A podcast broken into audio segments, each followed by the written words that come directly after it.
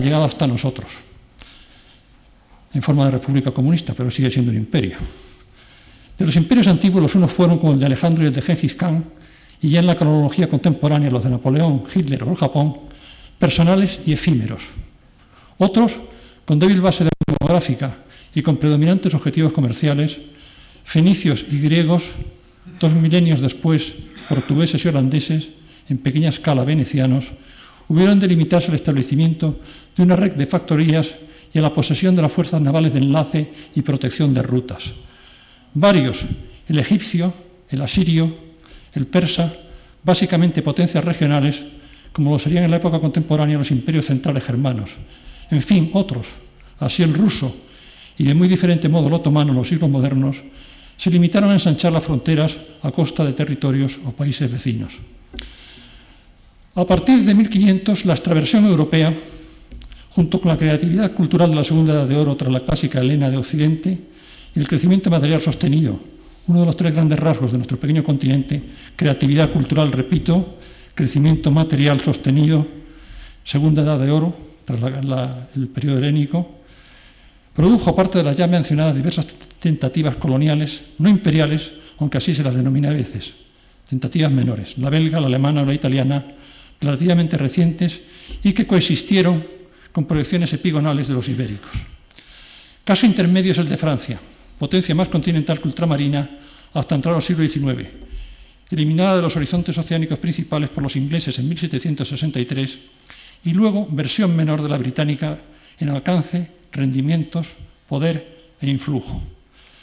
El ejemplo de los Estados Unidos con su vocación popular aislacionista y el internacionalismo voraz a menudo de sus dirigentes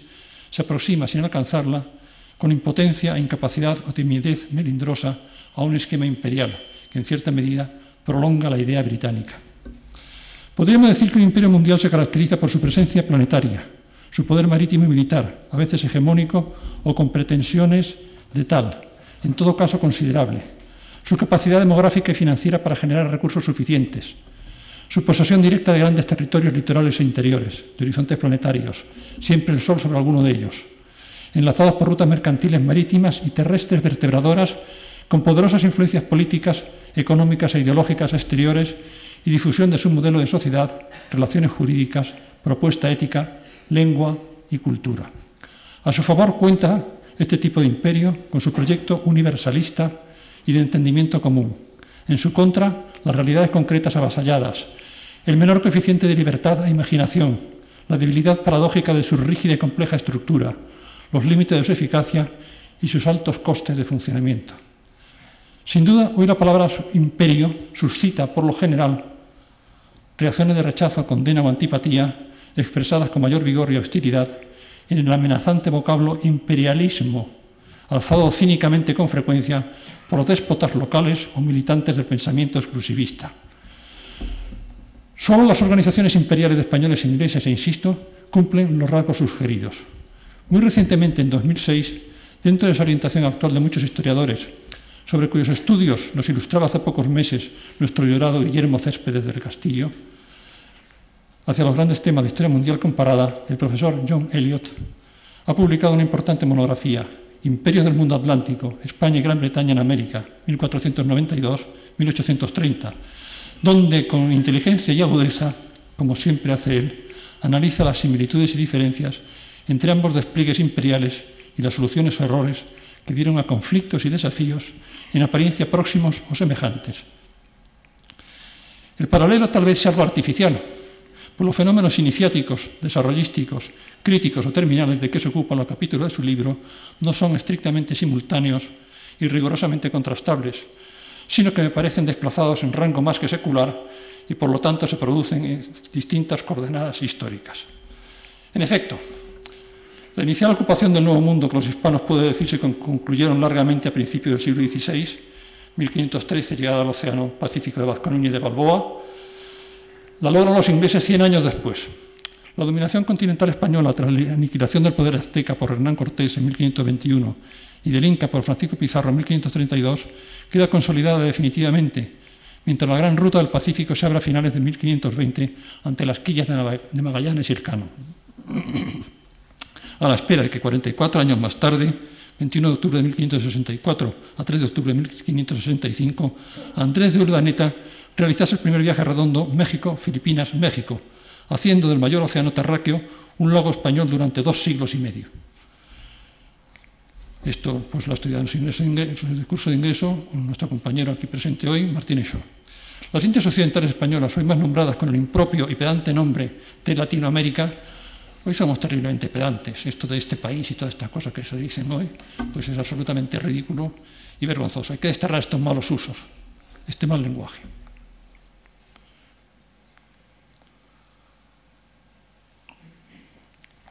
Esta Hispanoamérica era una vigorosa realidad administrativa, urbanística y cultural, con recursos mineros explotados con tecnología avanzada, vitales para la economía capitalista europea en 1570, como nos muestra el fascinante Atlas,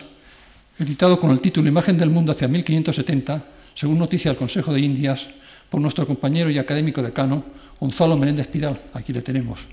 Un ejemplo, a sus 99 años, un ejemplo de longevidad académica con plena inteligencia. ¿100? ¿100 ya? Ah, 97, perdón. Mediante la utilización, entre otros, de los datos conservados del formidable esfuerzo que llevara a cabo Juan Martínez de Velasco, cosmógrafo cronista mayor de Indias, dando noticia metódica y sistemática de dos terceras partes del globo terráqueo y multiplicando por cuatro los conocimientos de la geografía ptolomeica, todavía máxima referencia geográfica para la Europa renacentista. Le cito. Pero las colonias inglesas 100 años posteriores ocupaban una faja litoral de muy pocos kilómetros de profundidad, mientras el, espacio español estaba perfectamente organizado con una profundidad de cientos de kilómetros. Las colonias inglesas 100 años posteriores ocupaban una faja litoral de muy pocos kilómetros de profundidad, donde Nueva York, a un holandés hasta 1664 y 1673, era un villorrio de menos de mil habitantes, a años luz de las docenas de buenas ciudades hispanoamericanas ver su distribución, tamaño y densidad en mapas de la página 52 y su somera descripción en las páginas 91 a 123 de la costa del interior. Solamente en la Nueva España sirve de ilustración se edificaron varios miles de iglesias y catedrales durante el 600. El imperio inglés, cuyos orígenes deben buscarse en la resistencia isabelina frente a Felipe II, tras los desastres navales de Carlos I Estuardo y a la sombra de la interminable guerra hispano-holandesa de los 80 años, 1568-1648, durante la cual la Marina de Guerra Española fue destruida para un siglo en 1639, consiguió definidas ventajas frente a los Países Bajos y a la monarquía hispánica, las dos máximas potencias de la primera mitad del siglo XVII. Siempre se piensa en Inglaterra, Francia, estos son los grandes poderes. No, los, que, los pueblos que luego han decaído han perdido también su historia junto con su poder. Y Holanda y España fueron las grandes potencias hasta mediados del siglo XVII. con la obra de Cromwell, siendo la toma de Jamaica, el corte de las comunicaciones atlánticas españolas y la pérdida de Dunkerque de 1655 a 1658, éxitos de la República Cromwelliana, determinantes en el declive del poderío hispano, pero solo tras la paz de París de 1763, con la eliminación de los franceses en Canadá, la Luisiana y la India, podemos hablar de una verdadera estructura imperial británica instalada con solidez en ambas Indias y en vigoroso desarrollo. Es bien sabido y evidente que la independencia de los Estados Unidos no supuso una catástrofe para Inglaterra de las dimensiones que tuvo para nuestro país la guerra de independencia hispanoamericana, sino un acicate para alcanzar nuevos objetivos imperiales ultramarinos. Tras la superación en 1815 del episodio napoleónico, Napoleón tan descuidado, torpe o incapaz en los asuntos navales y oceánicos, Gran Bretaña, apoyada en su revolución industrial, en sus mercados cautivos y en su marina de guerra, gozó una cómoda supremacía planetaria hasta finales del siglo XIX, cuando la producción industrial norteamericana acabó de dejar atrás a cada una de las potencias europeas. Todavía el imperio inglés, aunque ya sombra de sí mismo, subsistió hasta el término de la Guerra Mundial de 1939, contribuyendo a salvar a la metrópoli y quizá al planeta del designio hitleriano, sobreviviéndose en cierta medida a sí mismo gracias al heredero estadounidense y a su idioma hoy con vocación de lengua franca universal. ¿Pudo ser el español la lengua universal en vez del inglés? En vez de ser la segunda, pudo ser la primera. Y hay una pregunta que los ingleses contestan siempre a su favor. De manera que el imperio hispano fue una realidad de enorme envergadura sobre el mapa mundi durante casi 300 años, desde el segundo tercio del siglo XVI hasta la guerra de independencia de España e Hispanoamérica, alcanzando su apogeo entre 1580 y 1640 aproximadamente, mientras las fechas correspondientes del imperio británico, apenas pocas décadas su contemporáneo y rival, más bien su sucesor, hay un relevo de imperios, a mi juicio, en este terreno, serían desde el último tercio del siglo XVIII a mediados del XX, unos 200 años, con sus máximos de predominio mundial, luego de la captura de Napoleón y hasta la conclusión del siglo. Los ingleses, cuya hegemonía posterior y peso publicístico editorial ha facilitado la aceptación oficial de su versión del pasado, se han empeñado desde siempre en sobredimensionar, como se dice ahora, y dignificar su papel histórico en el conflicto imperial con España, pretendiendo, por ejemplo, que la por ellos llamada burlonamente Armada Invencible, que seguimos repitiendo este, esta historia en los temas del tenis y de otros más, a cuyo fracaso tantísimo colaboró, por cierto, la actuación de los neerlandeses, significase cuádruple y flagrante falsedad una gran victoria naval de sus heroicas escuadras frente a los anticuados buques del sur, la aniquilación del poder naval español, el factor determinante de la decadencia española y la inclinación del futuro del planeta a favor del modelo inglés, liberal y progresista, frente a la arcaizante y retrógrada amenaza española de imponer sus reestructuras mentales oscurantistas y tiranía al mundo. Mucho habría que hablar sobre este último punto, pero callaré porque me propongo hacerlo en un próximo libro, pero lo que atañe a nosotros tres, ni el episodio de la Gran Armada del 88 puede considerarse una derrota bélica frente a los nórdicos, traté de ello en este mismo lugar hace cuatro años, sin un inmenso desastre financiero y humano, pronto reparado, el poderío de la Marina de Guerra Española logró sus máximos en 1597-98 a tenor de las tablas de Modelsky y Johnson, Sea Power, 1988, y el tráfico atlántico fue mayor que nunca durante las dos décadas posteriores a los cañoneos del canal.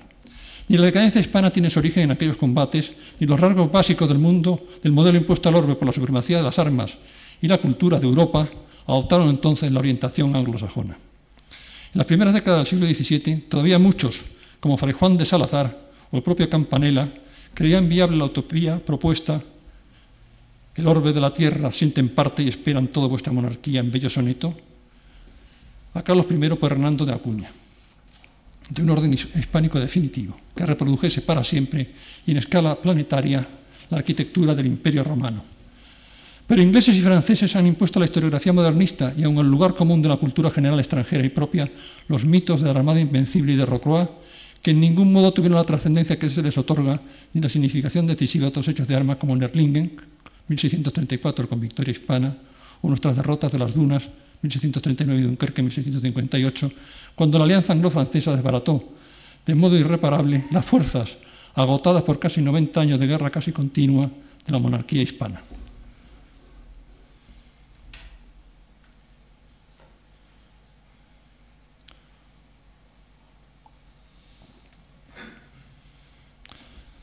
Me siento constantemente vigilado por los ojos implacables de nuestro director, diciendo que el reloj avanza, avanza. Para poner más en evidencia la inconsistencia y absurdo de semejantes enfoques, voy a mostrar a continuación los verdaderos puntos débiles y fallos del engranaje imperial español y a destacar los más terribles fracasos y catástrofes del poder naval de Inglaterra que por otra parte con tanta obstinación y daño ciertamente castigó las posesiones, las rutas, los intereses y los buques de guerra y mercantes españoles durante la segunda mitad del siglo XVI hasta 1808. Era empresa difícil, mucho más de lo que nos pueda parecer, la defensa de las costas y dominios imperiales hispanos, esparcidos por el mundo entero y objeto de apetencias continuas, tanto por parte de las ascendentes burguesías nórdicas y de los otros estados europeos, excluidos del reparto alejandrino del orbe entre castellanos y portugueses en virtud de las célebres bulas escalonadas de 3 y 4 de mayo a 26 de septiembre de 1493, véase de nuestro compañero académico Romeo de Armas el Tratado de Tordesillas en 1992, como por la codicia y números aventureros de todas las naciones, lo mismo corsarios regulares que individuos y buques piratas, fuera de cualquier ley, máxime en el régimen mercantilista vigente, que contemplaba la acumulación de riquezas, en especial de metales preciosos, mediante el comercio ventajoso u otros procedimientos menos ortodoxos, como el mejor método de lograr prosperidad económica y poder político y signo evidente de haber alcanzado tales objetivos. También hemos de considerar las limitaciones de la población castellana, que hasta 1700 osciló entre los 4 y los 6 millones de habitantes. Aquí tenemos a Vicente Pérez Moreda, está por aquí, ¿verdad? Que levante la mano. El mejor demógrafo español, también miembro de la academia, por supuesto. Mm. Está, de acuerdo con las cifras. Bueno, me da su bendición. Mm. para atender a la agricultura, la industria, el transporte, el comercio y otros servicios, al mismo tiempo que su juventud marchaba y moría en los frentes de batalla y mares del viejo mundo y de los nuevos. Jamás nación alguna, admiró Nietzsche, hizo esfuerzo semejante al de la española entonces. La política exterior de los reyes católicos y de Carlos I había preferido la amistad con Inglaterra, lo que por un lado favorecía la contención del primer expansionismo francés de la Edad moderna antes del segundo y del tercero, con Luis XIV y con Napoleón, y por el otro la seguridad de nuestras navegaciones cantábricas y el enlace de los territorios de Borgoña y el Flandes carolino, de gran interés económico, aparte del dinástico, para la península ibérica. De esto nos hablaba el otro día el profesor Luis Suárez con su oratoria magnífica. Casi desde los primeros días de la conquista comenzaron los asaltos contra las navegaciones y posesiones españolas por quienes no estaban conformes con la interpretación del testamento de Adán realizada por el Papa Alejandro VI. Después de esta primera fase de ataques inconexos y mecanismos defensivos más o menos improvisados, se pueden distinguir tres etapas mayores en la articulación y defensa imperial hispana. Primero el tiempo de los Felipe II, III y IV hasta las paces de Westfalia y los Pirineos, que cierran el círculo del protagonismo político y militar europeo de España. El siglo europeo de España, qué bonita frase,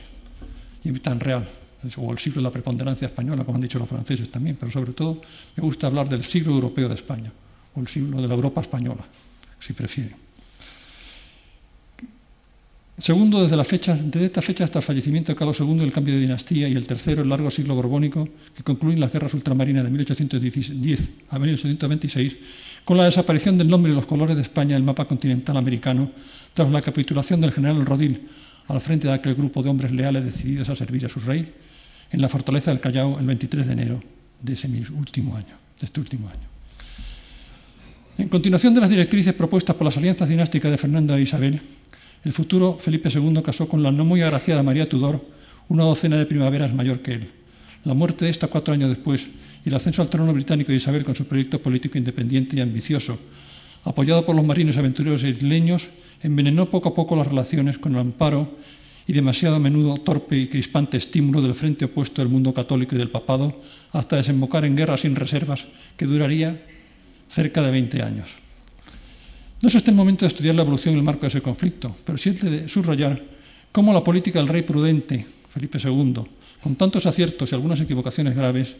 dispuso poco a poco como respuesta a los latrocinios y crímenes de los marinos enemigos contra poblaciones indefensas por lo regular y naves mercantes, una estrategia ultramarina que podríamos denominar triangular. Enseguida explicaré esto y que si bien no resolvió los problemas inherentes a tan dilatados dominios ni anuló las amenazas sobre el imperio hispánico, mucho mayor y también más débil tras la incorporación de Portugal y la ocupación extremo oriental de las Filipinas,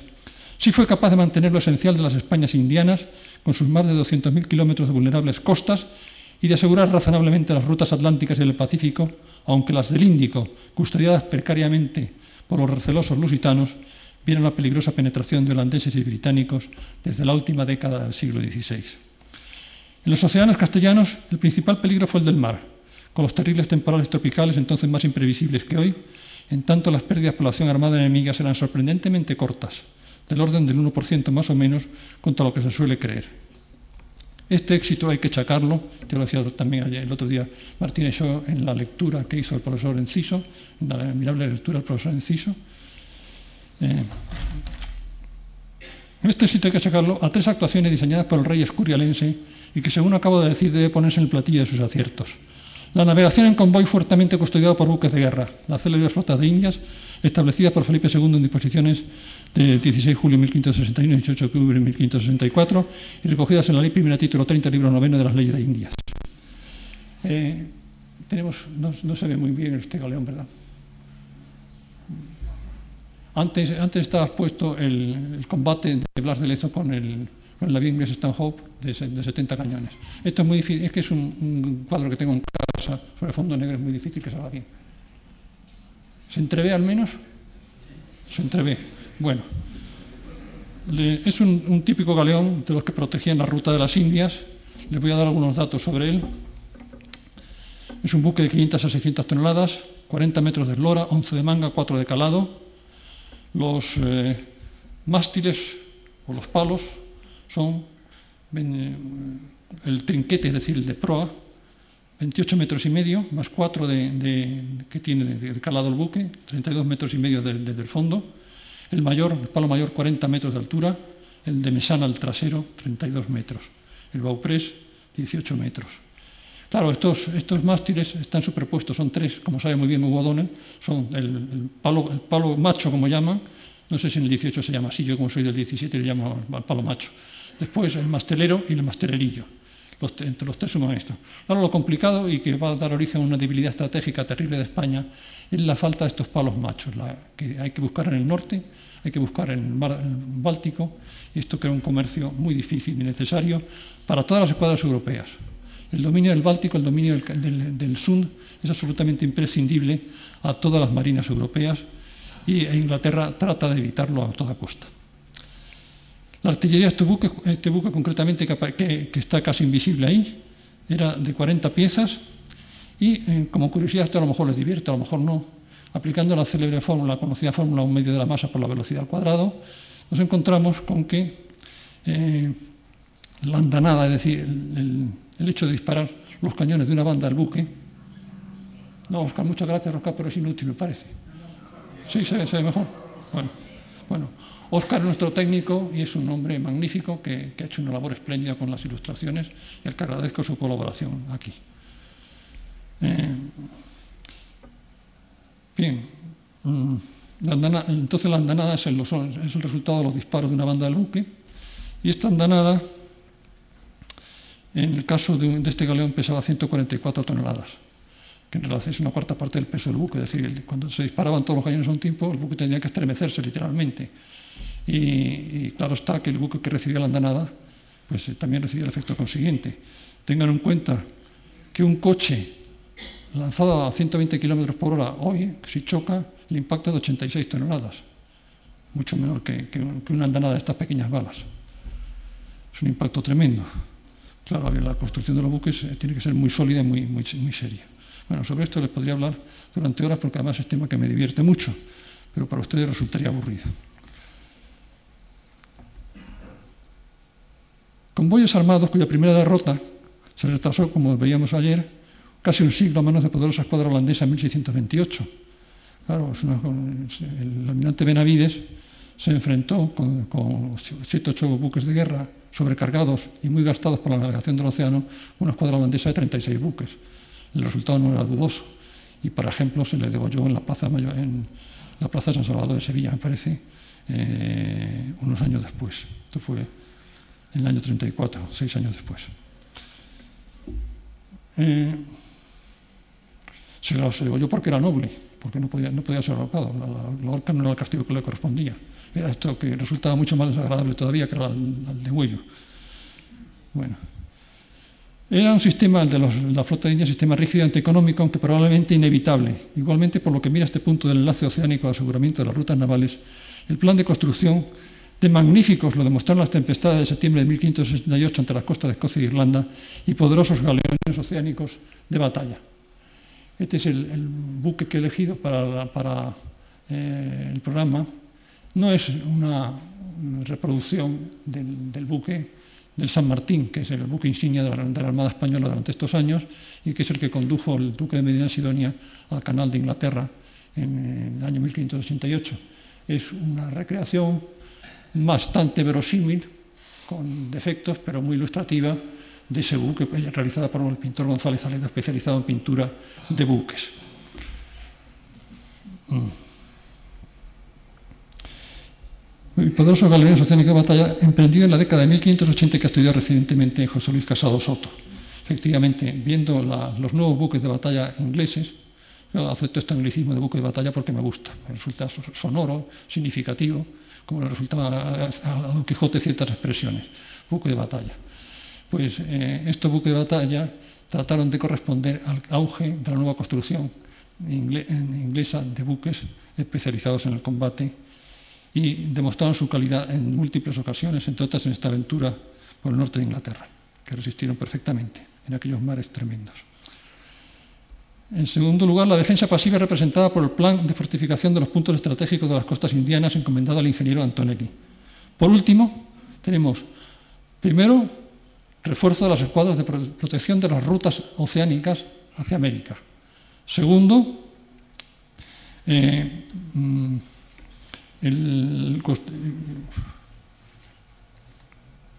los convoyes, bueno, los convoyes de Indias, los, nuevos galeones, las fortificaciones locales en América y tercero y esencial, como voy, a insistir en ello, tercera inicial, tercera, pata del trípode,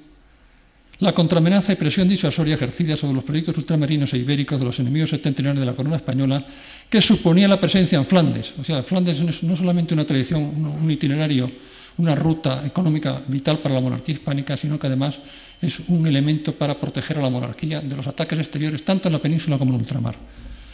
Suponía la presencia en Flandes sobre la columna vertebral de la Europa avanzada y a orillas del Mar del Norte, encrucijada principal de los caminos marítimos del planeta, instalando allí poderosas fuerzas militares y navales españolas, además de la facilidad de información y propaganda y el acceso más fácil a tecnología, manufacturas y mercancías imprescindibles para evitar la parálisis o dependencia del colocio hispano que permitía el dominio del país bajo obediente. Es decir, esta España europea, instalada en el corazón más avanzado de Europa, en Flandes, era lo que aseguraba el imperio español, básicamente, a mi juicio. Era inútil tratar de preservarlo mediante fortificaciones en América y mediante el dominio de las rutas no era suficiente. Entre otras cosas, porque los buques necesitaban el acceso a los materiales a los pertrechos del mar Báltico y esto solo era posible estando instalado en Europa.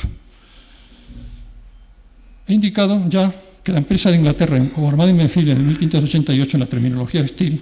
se limitó en sus consecuencias a la tragedia humana de sus 10.000 muertos, cifra no extraordinaria en las grandes acciones militares de la época y el nuevo esfuerzo financiero que exigió Castilla para poner en la mar las escuadras que ocuparían los puertos de Bretaña y del sur de Irlanda en los años siguientes. Pero si los súbditos de Isabel de Inglaterra y los protestantes mitificaron con grandísimo alivio en su despectiva propaganda, versión de la que más tarde harían historia verídica el fracaso de la Armada Española, hicieron lo mismo con su catástrofe naval de 1589, estamos ante la primera invencible inglesa. No hicieron lo mismo con su catástrofe naval de 1589 en su ataque a las costas occidentales de España, donde su invencible al mando de Drake, una invencible análoga magnitud que la española del año anterior y pletórica de proyectos devastadores para la monarquía hispánica, fue batida en varias ocasiones y hubo de regresar a la patria con unas pérdidas humanas y materiales similares, porque el clima, la alimentación, las tempestades y la enfermedad contribuían siempre a incrementar muchísimo los daños causados por los cañones y armas del enemigo. Muchas veces se piensa que las guerras de hoy son mucho más duras que las de entonces. Mentira. Las guerras más duras que han habido en la historia relativamente han sido las guerras del siglo XVII. Las matanzas eran espantosas. Eran espantosas en proporción al número de los ejércitos o de las armadas. Es cierto que en 1596 las escuadras y tropas de desembarco de los Países Bajos, buenos conocedores del estrecho de Gibraltar, eh,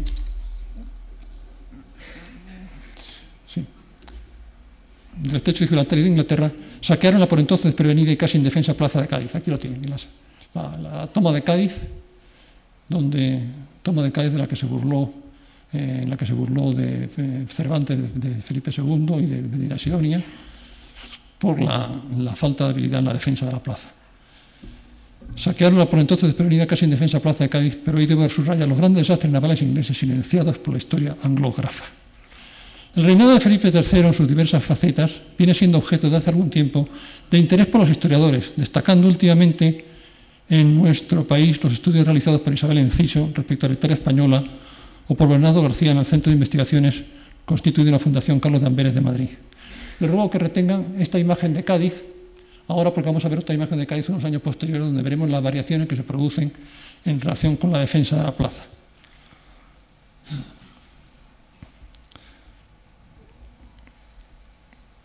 Desde el punto de vista de la gran política internacional, nos interesa recordar solo, en este apretado resumen, luego de la paz con Francia de 1598 y de la muerte de la reina inglesa, el Tratado de Paz con Inglaterra, cuyo articulado a la manera de una estrategia secular preferente se repitió en los acuerdos de 1630 y de 1680 y que ahora supuso una cierta satelización de Londres respecto a Madrid,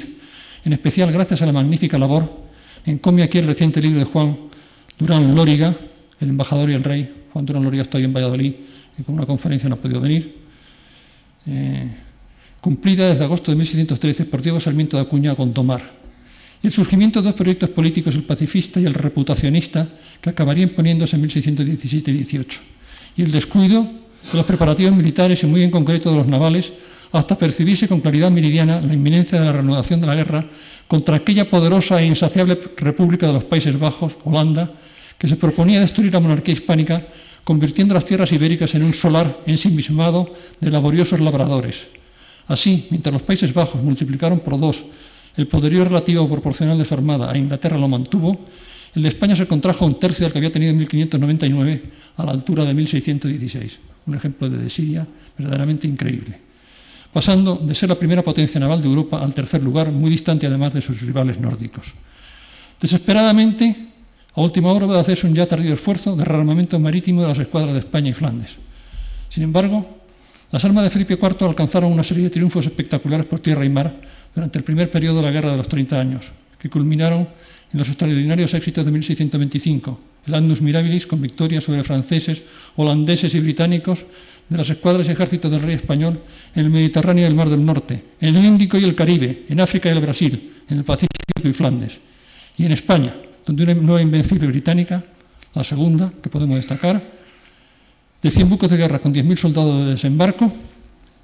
aquí lo tienen de nuevo, la plaza de Cádiz, ahora fortificada, ven las murallas, Ahí hay una curiosidad que no se ve muy bien, sobre la que he intentado averiguar con, los eh, vexilógrafos de la academia, bueno, concretamente con, Hugo Donnell, pero es que hay una bandera ahí con roja, amarilla y morada, que desde luego no tiene nada que ver con la República, pero que es curiosa porque yo no lo había visto jamás. En la esquina este, en el baluarte este de la izquierda. Se lo voy a señalar.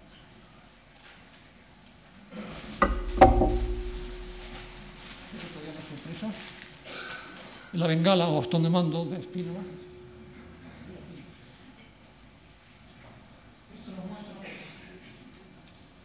Esto nos muestra, por otra parte, seguramente la llegada de una flota de indias. No se ve muy bien, pero parece haber una capitana y están disparando los fuertes en su, en su saludo.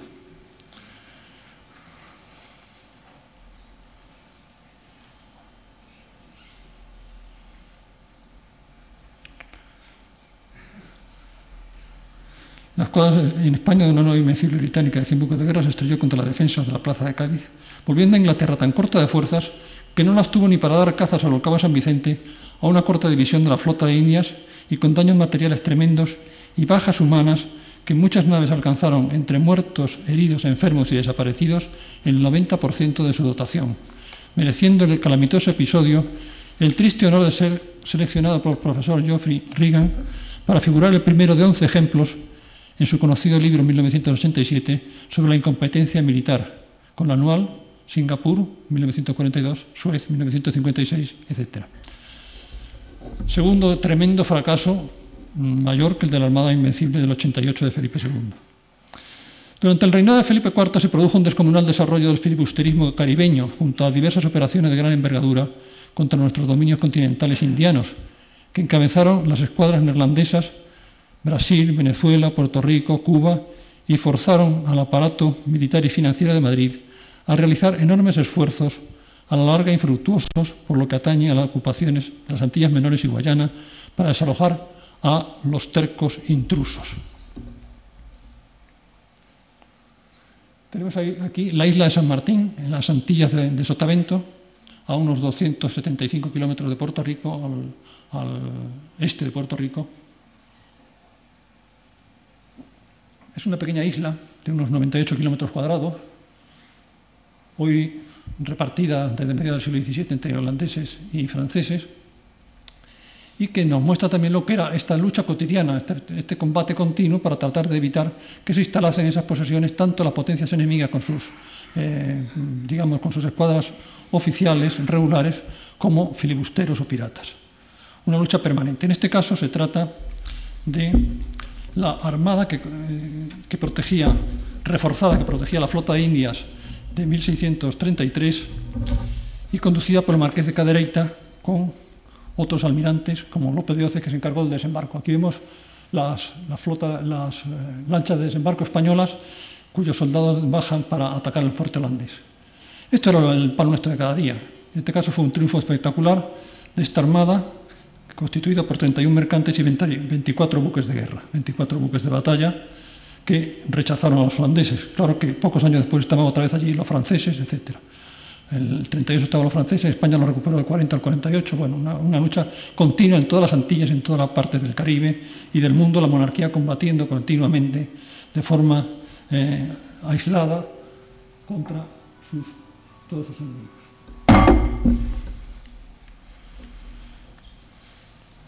Ahí está el Monte Paradis en todo lo alto de la isla esta. Una isla muy pobre por otra parte.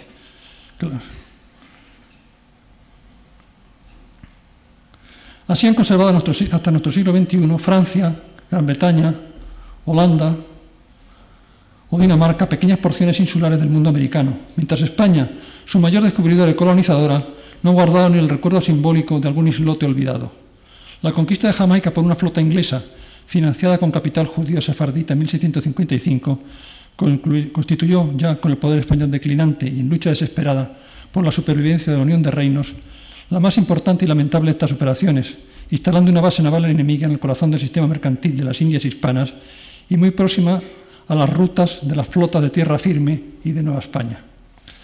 Desde la paz de los Pirineos, en la que Felipe IV renunciaba a continuar desempeñando un papel principal europeo para limitarse a los asuntos ibéricos, mediterráneos y ultramarinos, España redujo para contrarrestar las desmesuradas pretensiones de Luis XIV su estrategia exterior a la colaboración con las otras naciones, temerosas del imperialismo galo, sin distinguir sabiamente su ideología religiosa, privilegiando la alianza con las grandes potencias marítimas, obviando así las amenazas de estas contra los dominios hispanos y cercando a Francia como en la época de los reyes católicos. La participación del almirante Reuter en la guerra de Sicilia, concluida en la paz de Nimega de 1678, y la renovación del acuerdo con Gran Bretaña en 1680, fueron muestras destacadas de la inteligente política madrileña de este tercio final de siglo bajo el rey Carlos II, logrando mantener incólume, en medio de graves peligros y zozobras, lo esencial de los dominios españoles en ambos mundos. En mayor medida aún que en el siglo XVI, el XVII estuvo protagonizado por lo que se refiere a las relaciones exteriores hispanas y bastante provechosamente por la amistad hispano-británica, a excepción de esos dos periodos de unos cuatro años cada uno, de 1625 y 1655, a los que ya antes me he referido.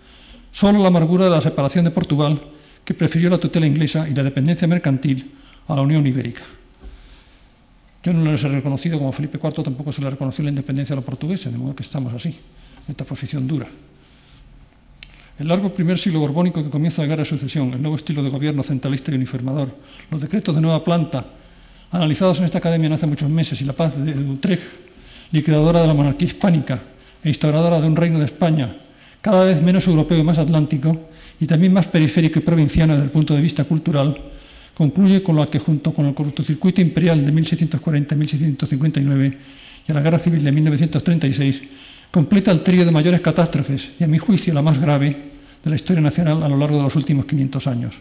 La intersecular que se despliega sobre la sufrida piel de toro de 1790 a 1840 al menos y que en pleno despliegue de la revolución industrial por Europa y América dejó retrasada y dependiente la economía española.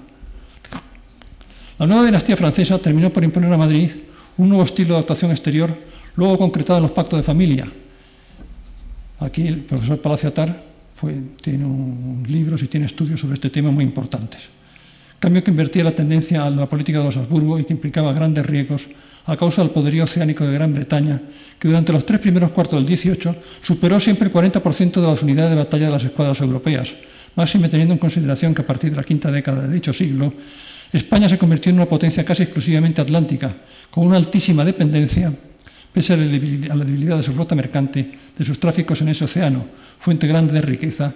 en especial después del decreto de libre comercio de 1778 con los complementarios de 1789, 1795 y al borde del desastre final de 1797 que constituirá el tema de la conferencia que dará el profesor Enciso Recio, aquí presente también. La conocida utopía formulada por el marqués de la Ensenada de igualar las fuerzas de mar de Inglaterra, uniendo las de España a las de Francia y las militares de esta, sumando las españolas a las inglesas, ingenuidad cuyo manejo hubiera requerido genios del arte político y que en cierto modo también reflejaba los desiderata de París y Londres, maquiavélico proyecto que hubiera hecho de Madrid árbitro de los conflictos entre las grandes potencias marítimas y occidentales, funcionó bastante mal en la práctica y al final de modo desastroso.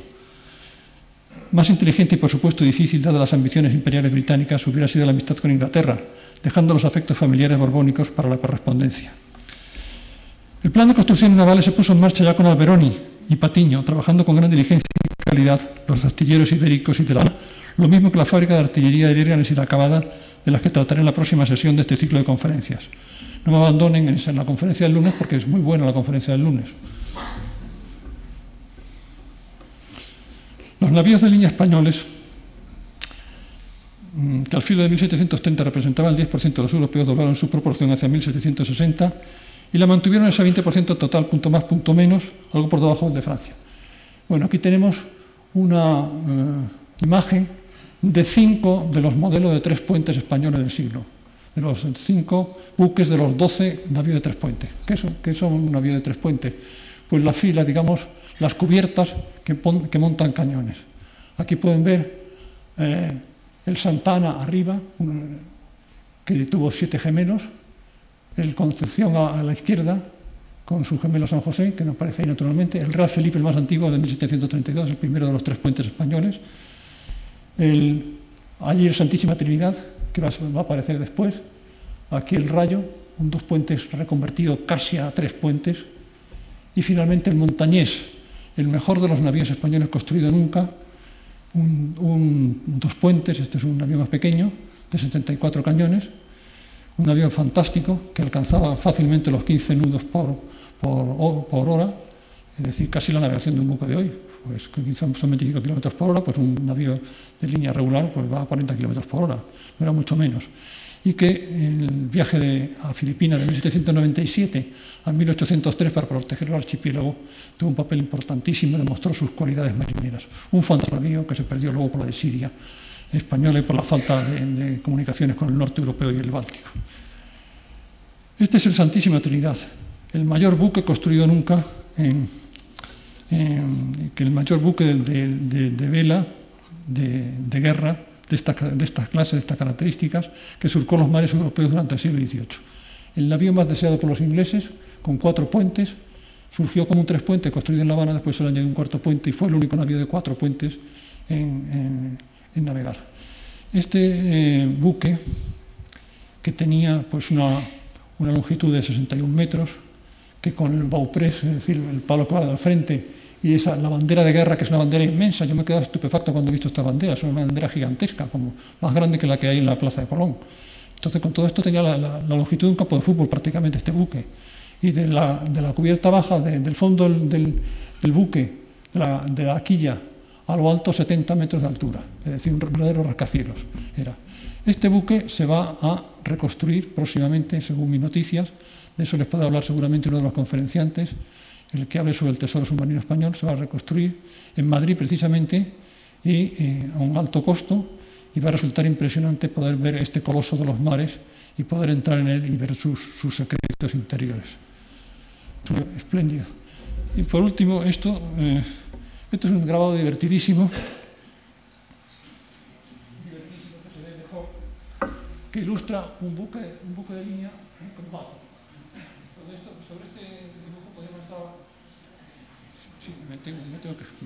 Sobre este dibujo podríamos estar... Hablando horas y horas, pero eh, pueden ver ahí que está, ha salido una, bala enramada por arriba, una palanqueta por abajo. Los círculos esos oscuros no significan nada más que números que para para remitir el lector al, texto. Pero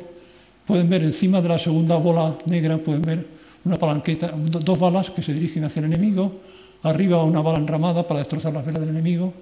los cañones pesados en la primera batería, cañones de 36, cañones de 24 en la segunda, en la más alta cañones más ligeros. Eh, grupos para que este, esto es, esto a lo mejor lo, quería Hugo Don, yo se lo ofrezco, si no, si no lo utilizas, lo ofrezco esto, para el zafarrancho de combate, y, bueno, se puede ir recorriendo todo el buque. Muy interesante también en esta rápida visión, en, la segunda, en, el puente segundo, en la segunda batería, pueden ver que hasta ya una bala, lo voy a marcar ahora,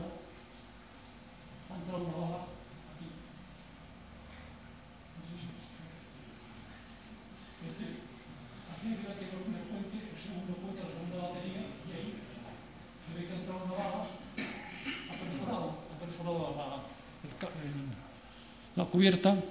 y ha llenado de astillas el compartimento, este infierno, este infierno de infiernos que son las baterías de los cañones.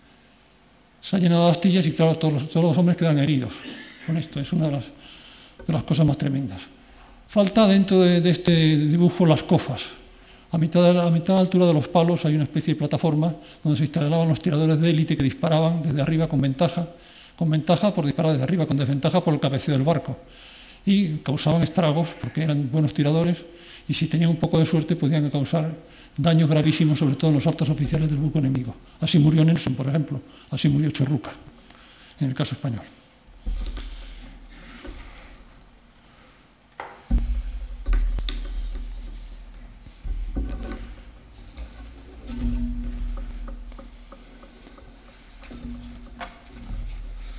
Bueno, buques excelentes, los navíos de línea españoles eran excelentes, pero si la calidad de los barcos y de sus cañones era magnífica y con frecuencia mejor que la, extranjera, no puede decirse lo mismo siempre, aunque los oficiales tuvieran buena formación científica de los almirantes y marinería ni del ejército en general, porque la larga experiencia de navegaciones y combates terrestres no se adquiere, sino con la práctica continua, que en el caso hispano era menor o menos constante o nula. De hecho, los ingleses sometieron a la Armada Española a lo largo del siglo a una metódica poda cada 20 años. 11 de agosto de 1718, la escuadra del almirante Castañeta derrotada sobre el cabo Pásero en la esquina sureste de Sicilia, eso sí, de forma alevosa por el almirante Bing. En la guerra de 1739 a 1741 perdimos varios navíos.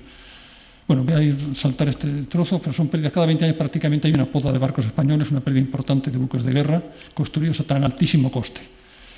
Eh, claro está que todos estos contratiempos navales que he reseñado con algún detalle no afectaron la integridad esencial de los dominios hispanos en ultramar, que se revelaron asombrosamente sólidos y demasiado duros de roer para las armas enemigas.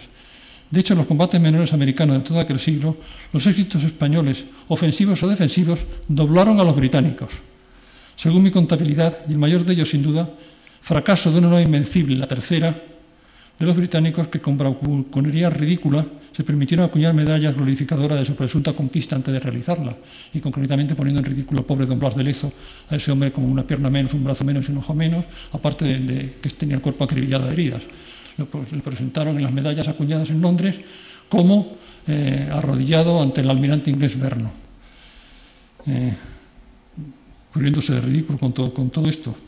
Esto contrasta, contrasta esto con la elegancia española en Breda, en el sitio de verdad, en, el cuadro de las lanzas de Velázquez.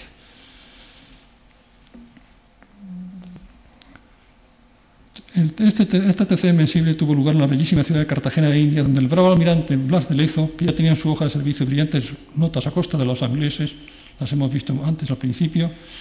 y cuya gesta en 1741 ha sido estudiada y exaltada en muchas ocasiones, y últimamente por el colombiano Pablo Victoria en su apasionado y apasionante libro El día que España derrotó a Inglaterra, y obtuvo un aplastante triunfo que probablemente salvó del desquiciamiento y ruina a las Indias españolas. Gran Bretaña, en efecto, había decidido partir en dos los dominios hispanoamericanos, a fin de mejor apoderarse luego de ellos o desarticularlos. Y el efecto, luego de una serie de ataques de que no podemos ocuparnos, lanzó 36 navíos de línea. En Trafalgar eran los buques españoles que combatieron fueron 15 y 100 buques de apoyo con un ejército de desembarco, la mayor escuadra conocida hasta entonces por el Nuevo Mundo, contra las fortificaciones de la plaza y los seis navíos de Lezo, que con pocos regimientos, 1.100 hombres, si no recuerdo mal, 1.100 hombres, 600 eh, indios arqueros, eh, dos compañías de negros y 300 milicianos, más la dotación de los barcos, quizá unos 2.500 hombres, frente a una,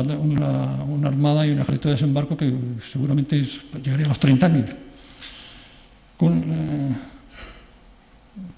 con pocos regimientos y tropas provinciales cedió el terreno kilómetro a kilómetro, fortaleza tras fortaleza, palmo a palmo durante marzo, abril y mayo, hasta que los invasores, vencidos por el clima, las enfermedades y las balas y bayonetas de los tenaces defensores, se vieron obligados a evacuar el territorio sobre el que dejaron muchos miles de cadáveres, probablemente de orden de 10.000 hombres. La mayor debilidad de la estrategia, si, van a Cartagena e Indias, pues es uno de los grandes momentos de la historia española el momento en que se salvó el continente americano para España quizá la lengua española también, porque la lengua, y, la lengua y el poder van unidos siempre. La mayor debilidad de la estrategia oceánica española durante este siglo XVIII radicó en la marginalidad periférica del poder español respecto a Europa. Las sucesivas y cada vez más extensas renuncias hispanas a la gran política europea en 1659, en 1614, después de 1740, en el reinado de Fernando VI,